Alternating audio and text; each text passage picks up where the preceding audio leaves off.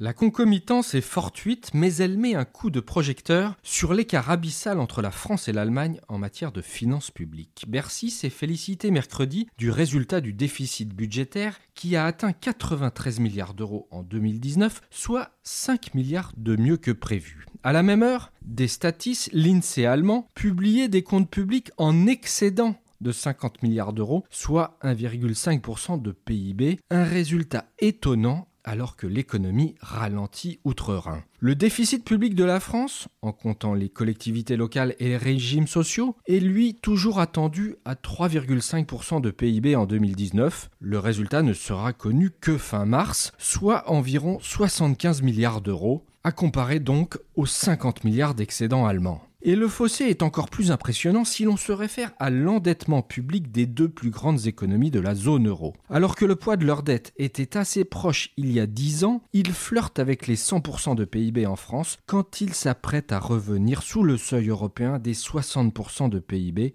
côté allemand. Paris fait certes des progrès en matière de déficit, mais cela ne permet que de stabiliser la dette, pas d'inverser la courbe. L'Allemagne, toujours trop prudente dans ses prévisions, engrange quant à elle de grosses économies liées au taux d'intérêt négatif. On comprend mieux, à la lecture de ces données, la persistance des désaccords entre Paris et Berlin sur la réforme de la zone euro et sur l'ampleur du budget spécifique poussé par la France. Avec un modèle de croissance tourné vers l'export, fragilisé par la montée des protectionnistes, le gouvernement d'Angela Merkel sera néanmoins le plus sous pression cette année. La Banque centrale européenne l'exhorte en effet à desserrer les cordons de la bourse afin de relancer son économie et celle de la zone euro. L'énorme excédent de 2019 ne va pas arranger les affaires de Berlin.